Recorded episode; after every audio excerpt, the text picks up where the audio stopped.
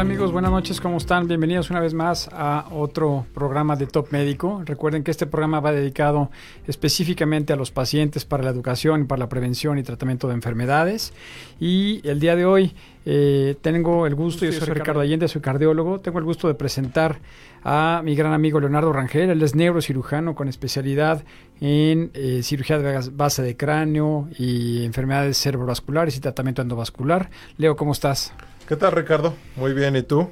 Bien, bien, pues mira, ya después de... Bien, bien. Fíjate que, que, han salido varias cosas importantes y una de ellas eh, le pedí a nuestro productor que me dedicara específicamente el programa para hablar contigo para la relevancia de las enfermedades cerebrovasculares.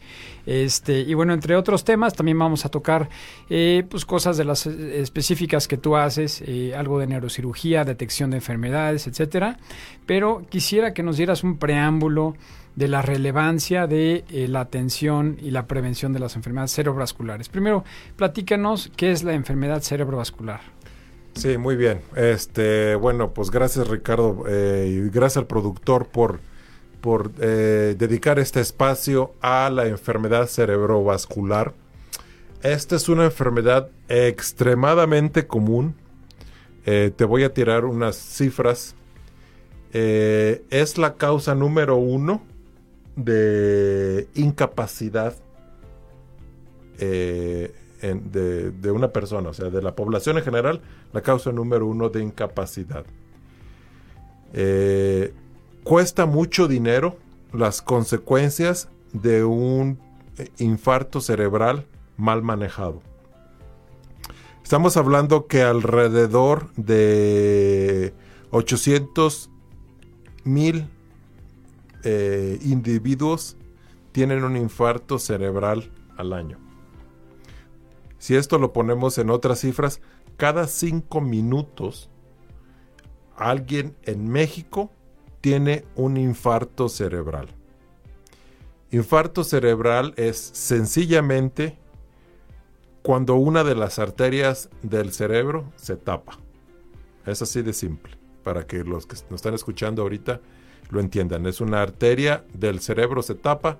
Esa arteria que normalmente lleva sangre y, eh, oxígeno y nutrientes a esa parte específica del cerebro, deja de recibir. Si no se abre esa arteria, eh, rápidamente eh, esa parte del cerebro se muere, es irreversible y ya no hay vuelta para atrás. Eh, ¿Qué tan grave va a ser? Dependiendo literalmente del tamaño de la arteria.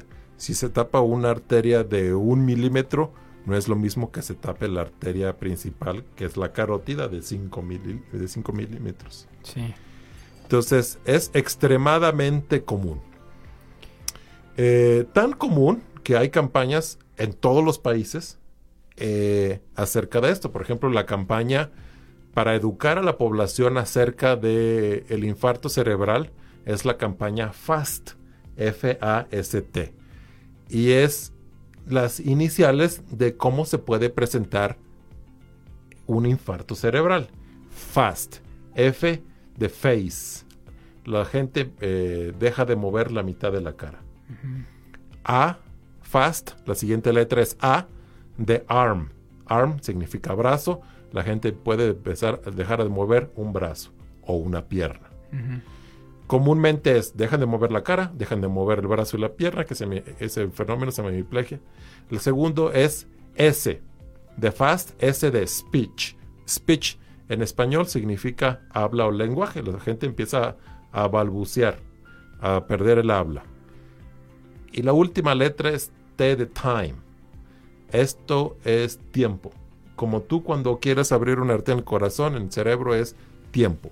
Entonces, tienes un paciente que dejó de hablar, que dejó de mover el, brazo y la pierna, eh, y tiene la cara paralizada, eso es un infarto cerebral hasta no demostrar lo contrario y lo que tienes que hacer ahí es inmediatamente llamar a 911 o meter a la persona que está haciendo, que está sufriendo eso y llevarlo a urgencias inmediatamente. Eso es lo primerito que hay que hacer. Este, nada de que vamos a ver que si se le pasa, este, déjame le llamo a la vecina para que venga y, me ayude y le eche agüita o eh, acuéstalo y sube los pies. No, no, no, no. Es paciente que dejó de hablar súbitamente, que dejó de mover una pierna y un brazo del mismo lado y que, y que tiene la cara paralizada, esto es un infarto cerebral y vamos a asumir que está teniendo un infarto cerebral grande que lo va a dejar con unas secuelas importantes para el resto de su vida y que hay que llevarlo al hospital inmediatamente. Este, ¿Quiénes van a, tener este, estos problemas? Los típicos pacientes con diabetes, hipertensión, fumadores, obesos, gordos, sedentarios, este, normalmente mayor de 50 años. El grupo principal está entre los 60 y los 80. He visto pacientes en sus 30 y ocasionalmente en sus 20 que tienen este tipo de problemas, tienen infarto cerebral.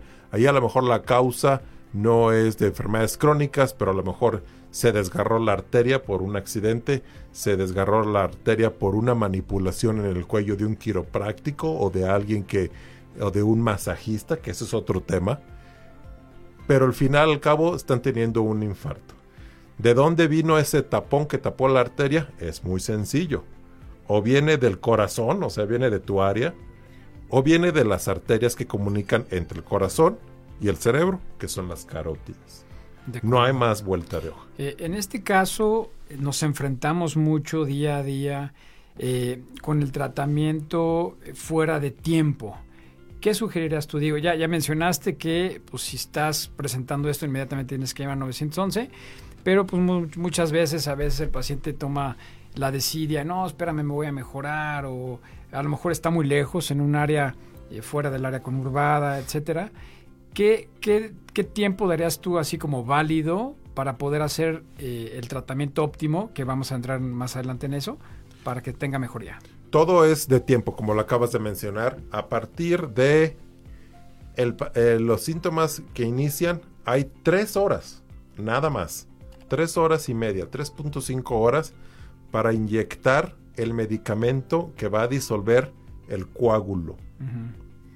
Después de esas tres horas y media, hay hasta seis o doce horas para eh, abrir esa arteria, ya no con medicamento, pero sí con un procedimiento que es un cateterismo cerebral.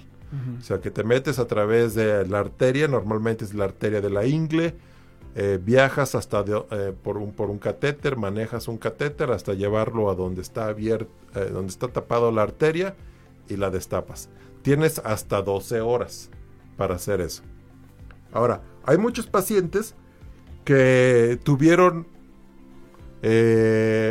la parálisis del brazo, dejaron de mover el brazo, dejaron de mover la pierna, por X o Y razón no fueron al médico y se recuperaron en, dentro de las 24 horas o que tuvieron un problemita para hablar, pero se recuperaron dentro de las 24 horas, eh, o tuvieron una pérdida visual, o dejaron de ver un, en un ojo, pero después volvieron a ver. Eso se llama un ataque isquémico transitorio. Significa que temporalmente la arteria se tapó y luego se destapó solita. Eso es un aviso porque eventualmente a ese paciente le va a llegar un infarto isquémico eh, permanente grande. Entonces, si tienes un familiar o alguien que tenga estos síntomas, que se los vuelvo a repetir, la repetición es lo que nos enseña, eh, dejaron de mover un brazo, dejaron de mover una pierna, pero se recuperaron, o dejaron de hablar y se recuperaron. Eh, eh, tuvieron una parálisis facial y se recuperaron, o no pudieron ver por un ojo y se recuperaron, ese paciente hay que estudiarlo, porque lo más probable es que en un futuro cercano vuelva a tener otro episodio. Y ahí es importante ir al neurólogo o al neurocirujano. No te digo un especialista cerebrovascular, porque somos pocos en el país y a lo mejor eh, algunos pacientes no tienen un acceso inmediato a ese tipo de subespecialidad. Pero un neurólogo y un neurocirujano pueden eh, manejar este tipo de pacientes. Y lo que se hace es, se da medicamento, incluyendo la aspirina, el clopidogrel, la torvastatina, diferentes medicamentos para mantener este, el paciente semi-anticoagulado, pero hay que hacerle todos los estudios, hay que hacerle todos los estudios eh, correspondientes, incluyendo estudiar el corazón, para ver que no esté teniendo unas arritmias. Bueno, tú sabes mejor que yo todo eso. Que no esté teniendo unas arritmias, que no haya un coágulo en, el corazón, que de ahí se vayan a desprender más coágulos. Y también hay que estudiar las carótidas y las arterias del cerebro. Y si creo que ya nos hicieron la, señal de, la señal de irnos al aire. Bien, de acuerdo. Eh, pues vamos a seguir eh, después de este pequeño corte comercial platicando sobre unas causas importantes sobre esto, algo del tratamiento y sobre todo la última tecnología y los avances en la ciencia para el tratamiento de esta enfermedad. Regresamos. Muchas gracias. Bienvenidos una vez más a el segundo espacio de Top Médico, eh, en donde tenemos un programa especial en el cual estamos hablando específicamente sobre enfermedad cerebrovascular. Tenemos de invitado a nuestro amigo y locutor, el doctor Leonardo Rangel Castilla. Él es neurocirujano con especialidad en tratamiento endovascular. Y Leo, nos estabas platicando algo bien importante eh, sobre cómo identificarlo. Ya, ya mencionaste las siglas FAST, creo que es importante que eso lo, recuerde todo el auditorio. Y eh, otro punto importante que quiero tocar eh, a continuación es dónde tratarlo y cómo tratarlo. Te lo menciono por lo siguiente, mucho vemos nosotros como cardiólogos e internistas de que llega el paciente, tiene el cuadro típico de infarto, estamos a tiempo, pero este, no toda la población médica eh, y no todos los hospitales tienen la capacidad para, tratar esto. ¿Qué, sugerirías a la población? Eh, muchas veces eh, la gente toma como primera opción ir al hospital más cercano porque está en cinco minutos, pero teniendo en cuenta que la, a lo mejor en, una ciudad pequeña como San Luis todo queda a 10, 15 minutos, este, pues no está tan lejos eh, tener en cuenta ese, ese tiempo. ¿Qué sugieres a la población? Mira, este, sí es muy importante considerar cuando hay un problema de estos, porque en la actualidad el manejo de un paciente con infarto es completamente diferente de cómo se hacía hace 5 años, hace 10 años, hace 20 años. Y no estoy exagerando, hace 5 años eh, salieron muchos estudios en la revista New England, que es la revista más, más eh, importante medicina a nivel mundial. Y ahí, ahí salieron unos estudios en los cuales se decía que el abrir la arteria, alguna de las arterias cerebrales por medio de cateterismo o por medio de tratamiento endovascular es superior a cualquier otro medicamento, manejo, etc. Entonces, en Estados Unidos hay hospitales que se les denomina stroke center o centros de infarto cerebral. Eh, ciudades grandes como Monterrey, como Ciudad de México, varios hospitales ya están adoptando eso de centros de infarto cerebral.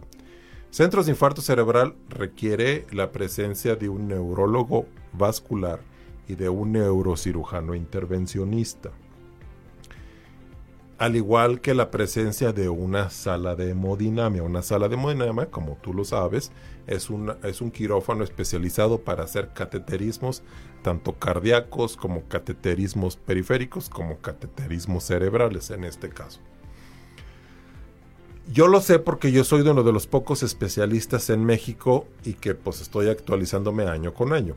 Desafortunadamente, especialistas como urgenciólogos, otros neurólogos, otros neurocirujanos, internistas, pediatras, pues no lo saben. Entonces, eh, a veces se tiene el paciente, se tienen los recursos, pero no se hacen las cosas porque aún se tienen los conceptos antiguos.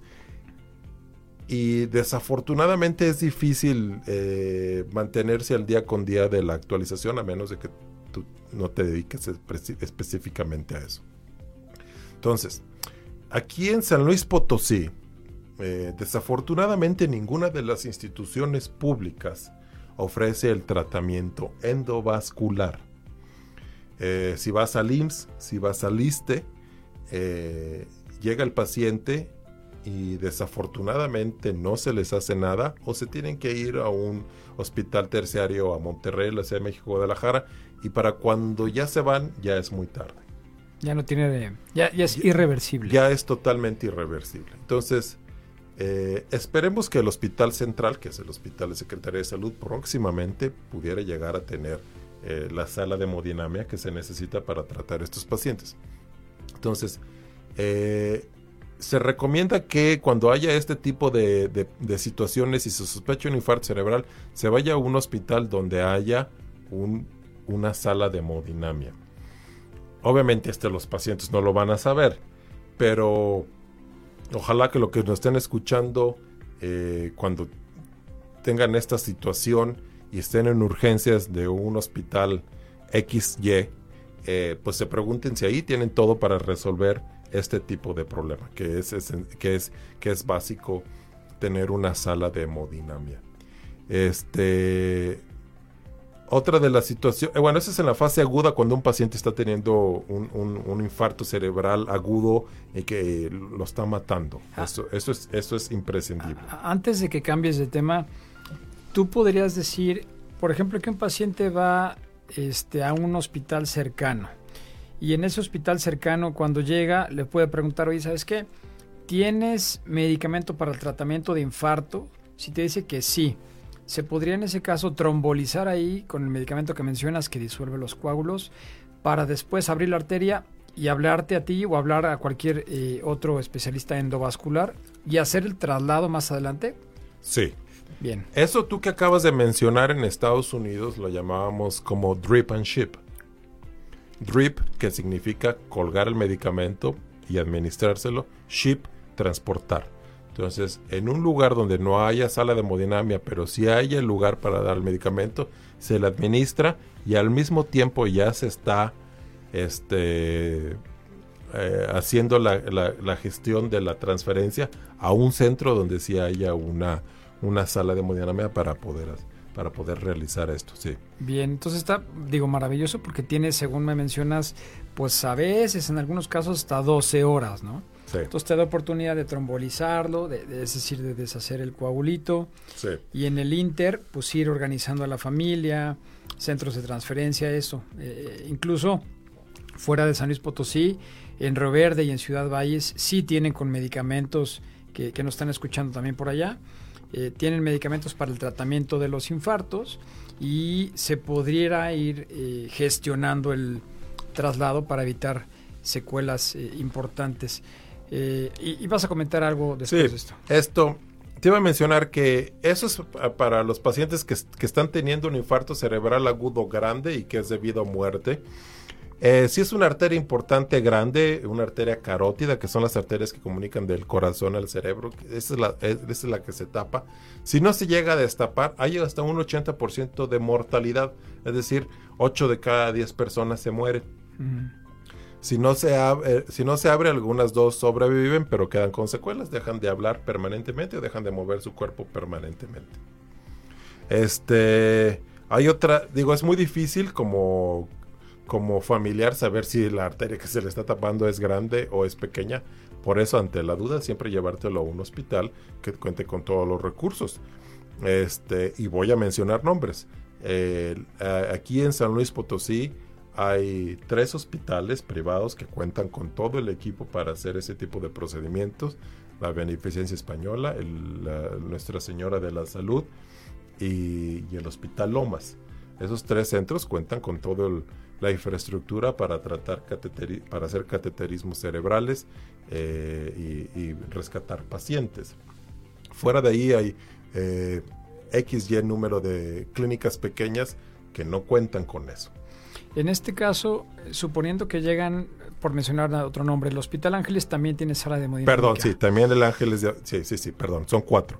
El eh, para recapitular, el Hospital Ángeles, que es el Centro Médico del Potosí, eh, el Hospital Lomas, el Hospital de Nuestra Señora de la Salud y la Beneficencia Española. Sí. Correcto. En este caso lo importante es que tú entres a sala, que puedas revisar la severidad del caso y ya de ahí se toman las, las decisiones. Las decisiones. Por ponerte un ejemplo, hace un par de fines de semana me llegó una señora de 85 años, los hijos la llevaron a tiempo, estaban comiendo, la señora se empezó a ahogar con, con ahí un pedazo de tortilla, eh, pensaban que se estaba ahogando, pero en realidad estaba teniendo un infarto cerebral, dejó de hablar, dejó de mover su brazo izquierdo, perdón, su brazo derecho y, su pierna derecha. Llegó, este, me llamaron, llegué yo en 10 minutos, no habían pasado más de 40 minutos en todo esto, se le hizo una tomografía inicial para ver que no fuera un sangrado y que fuera candidata a un procedimiento. A la hora, hora 20, la paciente ya estaba en sala de hemodinamia, en este caso se le había tapado la arteria carótida izquierda. Con cateterismos y todo esto llegamos y logramos abrir esa arteria. La paciente se recuperó neurológicamente y a los tres días se fue a su casa. Bien. ¿Qué hubiera pasado?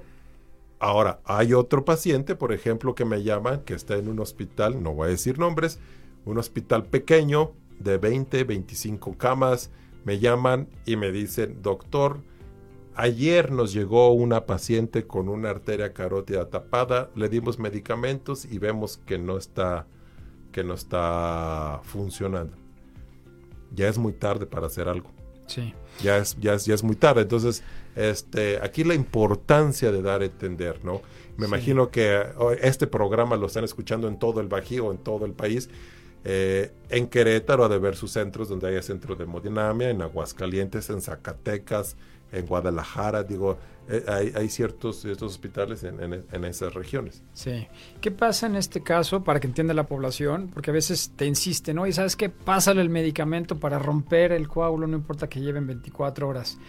Pero es, serio, ¿qué pasa si yo trombolizo un paciente 24 horas después? ¿Qué puede pasar con el cerebro? Eh, el trombolizar significa, para lo que nos están escuchando, es dar el medicamento que disuelve el coágulo.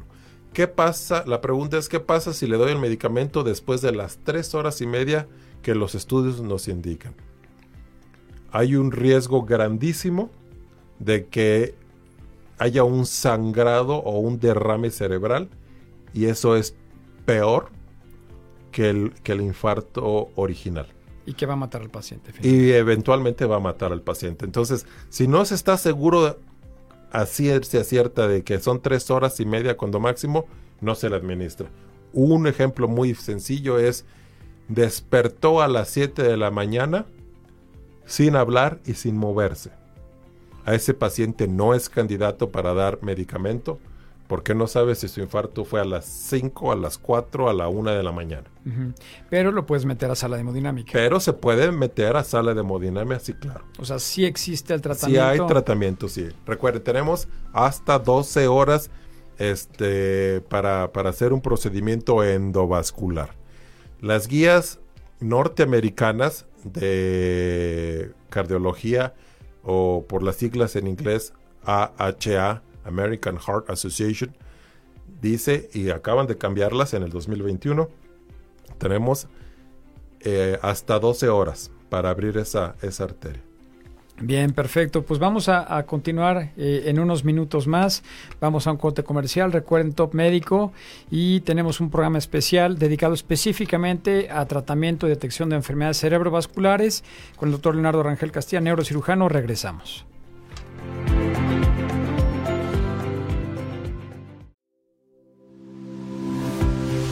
Bienvenidos una vez más a Top Médico 101.3 FM por Magnética, en donde estamos platicando sobre enfermedades cerebrovasculares. Tenemos un programa especial destinado a esto con el doctor Leonardo Rangel, neurocirujano y locutor. Bien, tenemos un, par de charlas y de, eh, preguntas de los radioescuchas. Dice eh, Leonardo, ¿es lo mismo un embolio que el, eh, enfermedad cerebrovascular o es diferente? Es exactamente lo mismo. Se le puede llamar embolia, se le puede llamar infarto cerebral, se le puede llamar ictus, se le puede llamar oclusión arterial, pero es exactamente lo mismo. Bien. Eh, segundo, dice, ¿en el Seguro Social hay este tipo de tratamiento? Desafortunadamente aquí en todo el estado de San Luis Potosí no. Solo ocasionalmente, que me he enterado por pacientes, eh, en, el, en el seguro hay el medicamento para disolver el coágulo. Sí. Ocasionalmente. Eh, ya más allá no hay, porque desafortunadamente aquí en ninguno de los IMSS de todo el estado hay una sala de hemodinamia. Sí, yo creo que esto complementando tu comentario eh, puede ayudar mucho al hecho de que le vas eh, ahorrando tiempo al desgaste cerebral, de como mencionaste. Entonces, mientras el paciente está ahí, asegurarse, platicar con los médicos urgenciólogos y los médicos internistas que estén viendo al paciente en una eh, institución pública y que le vayan administrando el medicamento que se llama trombolítico. Trombo es coágulo, lisis es ruptura, el medicamento que rompe el coágulo, de manera tal que se va adelantando para poder ser trasladado, como mencionabas, el drip and ship, ¿verdad? Exactamente. Eh, dice otro, mi papá trae una arritmia cardíaca y ha tenido varios episodios como estos. Aguas. Sí. Aguas. Si ha tenido varios episodios como estos, es cosa de tiempo cuando vaya a tener otro más y el que sigue ya puede ser el difícil, el fatal. Claro, y ahorita a lo mejor Y a lo mejor tú nos puedes explicar eh, qué es una arritmia y por qué produce coágulos. Sí, este, bueno, la, arritmia cardíaca, y qué bueno que, nos preguntan esto, es eh, la palabra es A es ausencia de ritmo, pues bueno, es la frecuencia organizada del corazón. Entonces, es cuando el corazón pierde eh, una contracción en el tiempo como debe de hacerlo. Y la, lo peligroso de esto es que como la parte de arriba del corazón, a la cual se llama aurícula, deja de contraerse, la sangre pasa muy lento y toda la sangre que pasa lento tiende a coagularse o puede coagularse. Entonces, con unos pequeños eh, trombitos que se formen ahí de, de apenas ah, de algunos milímetros, es lo suficiente como para que salgan hacia la circulación y, como mencionó Leonardo, si es una arteria grande y es un coágulo grande, se va a atorar y puede ser fatal. Si es una arteria pequeña, ese pequeño trombito va a ir hasta una parte muy lejana y puede no dar síntomas. Ahorita vamos a tratar un poquito de esa enfermedad, pero si cae específicamente en un área, y ahorita nos va a platicar Leonardo de eso, eh, que se encarga de algo, del habla, de la visión, de la audición, de movimiento, etcétera, pues ahí va a dar la manifestación, ¿verdad? Es correcto, todo depende del lugar. Por ejemplo, si el, si el coágulo por azares del destino se va al lado izquierdo que al lado derecho, es mucho más peligroso. Simplemente porque el lado izquierdo, el 99% de las personas, es el que se encarga del habla. Y un infarto en el hemisferio izquierdo va a afectar al habla de, algún, algún, cierto grado. Si, si, eres el del derecho, pues va a afectar también eh, tu brazo y tu pierna izquierda. Recuerden que el cerebro izquierdo mueve el cuerpo derecho, el hemisferio o cerebro derecho, mueve, mueve la pierna y el brazo izquierdo. O sea que tenemos literal los cables cruzados. Sí. Este, pero también ahí eh, hay ah, en, el lado izquierdo tenemos el centro del habla que está en la parte frontal inferior o, temporal superior. Son dos centros de habla. Y si llega a haber un coágulo ahí que tape la sangre que vaya que tapa la arteria y que evita que vaya sangre a esos lugares, el paciente presenta problemas del lenguaje o un grado de afasia. Entonces, eso es, eso es, eso es eh, territorial. Eh, también es muy eh, común que los pacientes se quejan de que es que no puedo ver bien de este ojo, es que de repente se me nubla este ojo. Eso es un infarto cerebral hasta no demostrar el contrario el 33% del cerebro, el 33% del cerebro eh, está relacionado con la vista. Entre los lóbulos occipitales, los lóbulos temporales, etcétera, eh, la vista en el ser humano es de lo más complejo que hay, al igual que el habla. Entonces eh, necesita muchas neuronas, mucho territorio. Entonces es un blanco muy fácil para, para estos coágulos interferir en la función vista, habla y obviamente la función motora. Bien, te voy a platicar una anécdota. Una paciente que llegó hace eh, cierto tiempo a un hospital, eh, un evento cerebrovascular, ya como mencionas, y eh, dejó de mover el, lado derecho, entonces tuvo un, un, problema ahí en el hemisferio izquierdo, como mencionas es bien importante, pero resulta que desde chiquita esta paciente era zurda y las monjitas en, el, en la escuela donde estaba lo obligaban a escribir del lado derecho, entonces se preservó el agua, el, el habla. Entonces, en ese caso no fue tan severo, pero pues no todo mundo es... No todo mundo corre con esa suerte. También hay, algo, hay, algo, hay algunos pacientes que después de que tienen un infarto cerebral en el área del lenguaje, otra parte del cerebro toma la función del área del lenguaje. Esto es más fácil o este mecanismo de adaptación se llama plasticidad cerebral. Entre más edad, menos plasticidad cerebral. A un niño de un año, de dos años, yo le puedo quitar un hemisferio cerebral completamente. Y ese niño va a recuperarse y a tener una vida normal. Por la gran plasticidad cerebral que tiene en el otro hemisferio.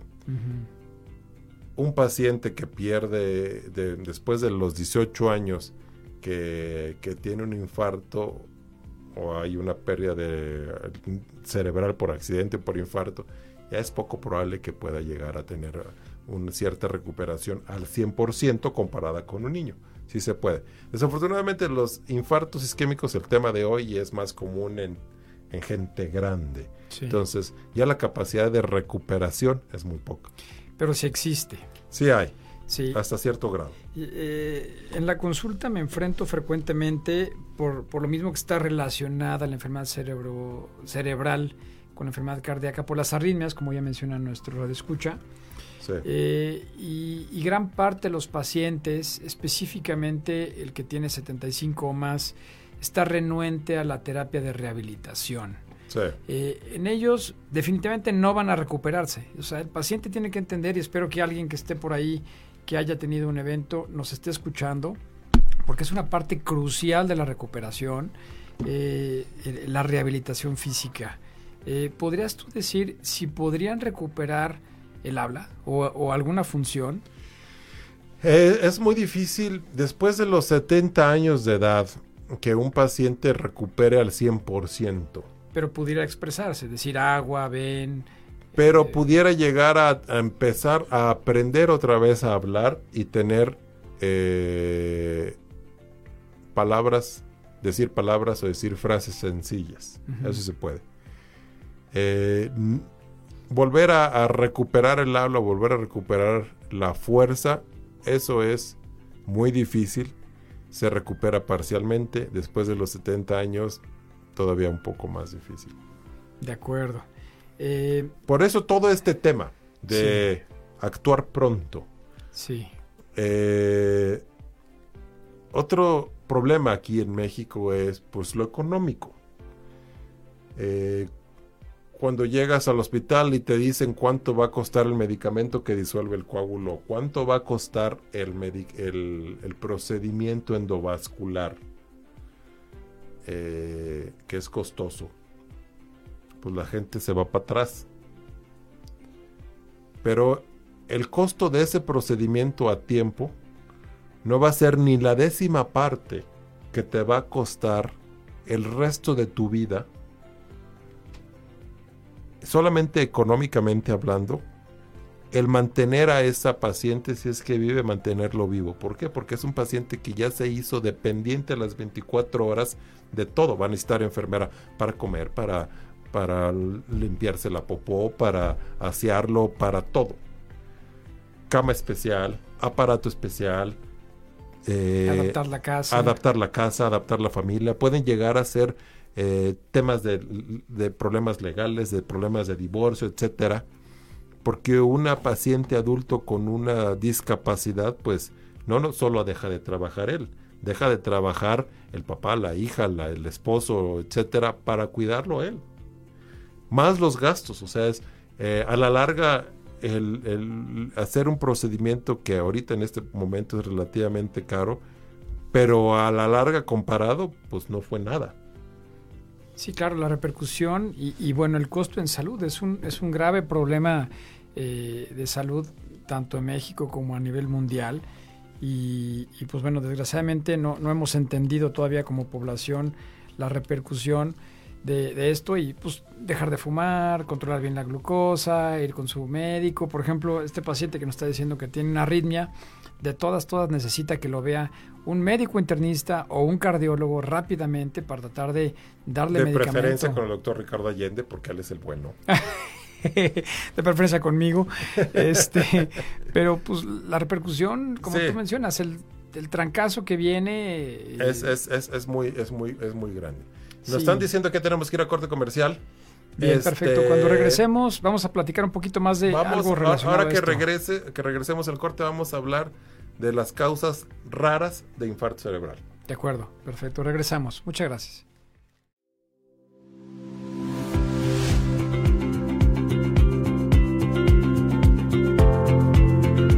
Médico en este último espacio, eh, donde estamos platicando sobre enfermedad cerebrovascular con Leonardo Rangel.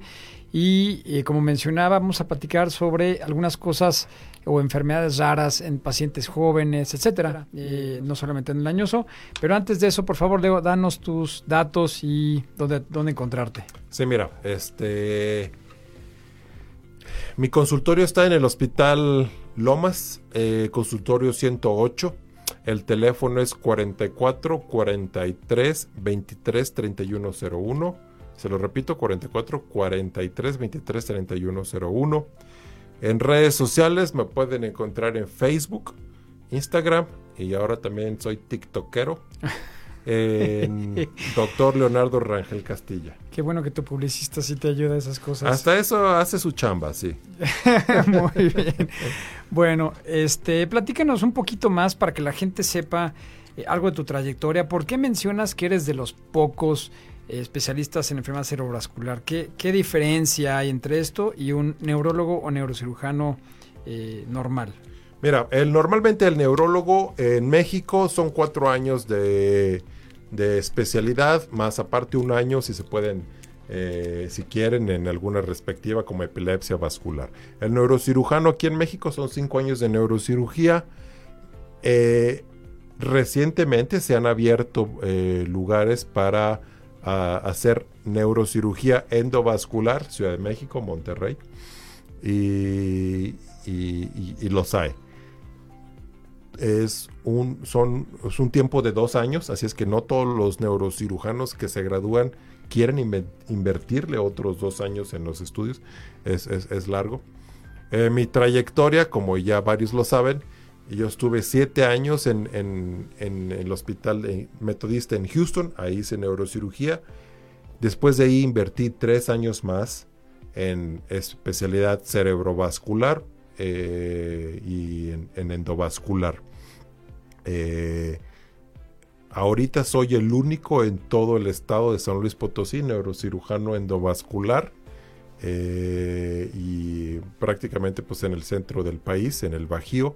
Por ahí hay un buen amigo en León, por ahí hay un buen amigo en Querétaro, dos, tres en la Ciudad de México, dos, tres en Monterrey, otros dos por ahí en Guadalajara, eh, recientemente otro amigo por ahí se fue a Mérida, eh, hay por allí otro en Tijuana y pues párale de contar. Eh, esto pues es un, grave problema para todo el mundo porque considerando que tienes un stroke, un evento vascular cada cinco minutos y me acabas de mencionar menos de 20, tenemos una población en México de 120 y tantos millones, de habitantes. Entonces, pues no, no hay manera de cubrir eso. No, no hay manera de cubrir eso. Y más aparte, échale que el 70% de la población está cubierta por, eh, o, su único eh, acceso es eh, Secretaría de Salud, IMSS o ISTE, y no tiene ningún acceso privado. Aquí en San Luis, por lo menos, ningún IMSS, ninguna Secretaría de Salud y ningún ISTE tienen ofrecen un tratamiento de, infarto cerebral adecuado. Entonces, desafortunadamente, pues muchos pacientes les da y jamás se recuperan o fallecen. Qué barbaridad. Suponiendo que tienes, bueno, ya sé tu respuesta, pero para que los radioescuchas este, lo tengan en cuenta, eh, yo estoy en Zacatecas, tengo un evento vascular cerebral, hay un neurólogo allá, me trombolizó y, y en este caso quiero o necesito abrirme la arteria te pueden contactar y, alcanzas a llegar. Sin ningún problema. Sí, esto es sin ningún problema. Mientras estemos dentro del tiempo. Mientras estemos dentro de las 12 horas, todavía se puede reabrir esa arteria. Bien, perfecto. Este, creo que esto es importante para que la población lo, tenga en cuenta eh, y, entienda la repercusión. No es que el IMSS o el ISTE sean malos, sino que tienen eh, todos los servicios centralizados. Entonces, si yo quiero que me, que me traten en el IMSS, pues solamente algunos centros en la Ciudad de México, Monterrey, Guadalajara lo tendrán pero pues en provincia desgraciadamente no lo, tenemos. Eh, pues obviamente las enfermedades les da a todo el mundo, no claro, nada más a los no que nada más a los que viven en las ciudades grandes. Exacto. Ni hablar. Bueno, platícanos un poquito más de, estas cosas raras que, mencionabas. Fíjate que eh, me ha tocado ver, tratar pacientes jóvenes con infarto cerebral. Hemos estado. Que hemos estado juntos. Un paciente que ahorita recuerdo, una eh, mujer de 38, 39 años que empezó con mareo, eh, a ver doble, eh, caminaba, que se iba de lado, que le habían diagnosticado laberintitis o un problema de oído, pero que eventualmente no mejoraba, le hicieron su resonancia magnética. Y aquí paréntesis, es importantísimo tomar una resonancia magnética eh, una tomografía no sirve prácticamente para diagnosticar un infarto cerebral en el tiempo que nosotros podemos actuar.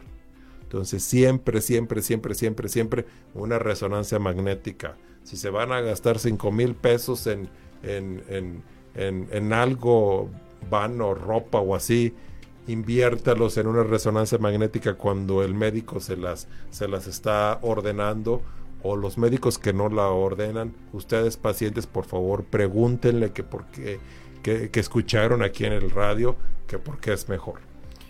Entonces, regresando a la historia, esta paciente resultó tener un infarto cerebral en el cerebelo, que es la parte del cerebro de atrás. Resultó que ella tenía una ruptura de la arteria vertebral a consecuencia de un masaje que le habían dado eh, un masajista en el cuello. Entonces es muy común quiroprácticos y masajistas eh, que manipulen el cuello y que causen infartos cerebrales por ruptura de la arteria carótida o ruptura de la de la, de la arteria vertebral. De acuerdo. Eh, perdón, Leo, que te interrumpa. Tenemos una llamada de nuestro auditorio. Eh, si me permites, la podemos tomar. Adelante, tu programa. Nos la van a pasar. Hola, hola, ¿sí nos escuchan?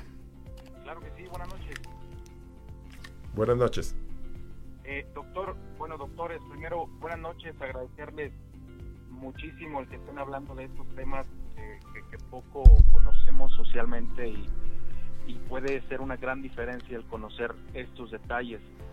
Preguntarles si ustedes conocen o recomiendan algún lugar aquí en San Luis Potosí donde den contención o apoyo psicológico o emocional a pacientes que hayan sufrido eh, accidentes cerebrovasculares y a sus familiares, porque creo que es una parte importantísima, como ustedes mencionaban ahorita, el, la experiencia eh, de, vivir esto afecta no solo al paciente, sino a, su familia o a sus cuidadores inmediatos. Entonces, creo que es importantísimo el contar con, con esta contención, este apoyo y este seguimiento emocional, saber si ustedes conocen algún lugar que puedan dar este servicio. Sí, muchísimas gracias por, por el comentario, por la llamada. Eh, como tal, un centro para, para, este apoyo no existe. Sin embargo, eh, hay varios colegas eh, bastante buenos, bastante capaces, en donde la orientación psicológica y psiquiátrica debe ser llevada tanto para el paciente, explicarle específicamente cómo está, explicarle lo que tiene y hacerle entender de que en cierto momento, como ya mencionó el doctor Rangel, si se hace terapia de rehabilitación pudiera eh, mejorar, etcétera.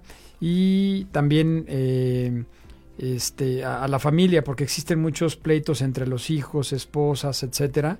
Eh, yo conozco bastante bien al doctor Ramón Arellano, él es un especialista en psiquiatría, tiene mucha experiencia en este tema. Sin embargo, este, el doctor Noyola Cherpitel también bastante bueno. Hay, hay, un grupo de psiquiatras y psicólogos donde todos pueden apoyar a la, a la integración y a la orientación familiar. Leonardo, ¿quieres comentar algo? Sí, este, perdón, ¿Me puedes repetir su nombre?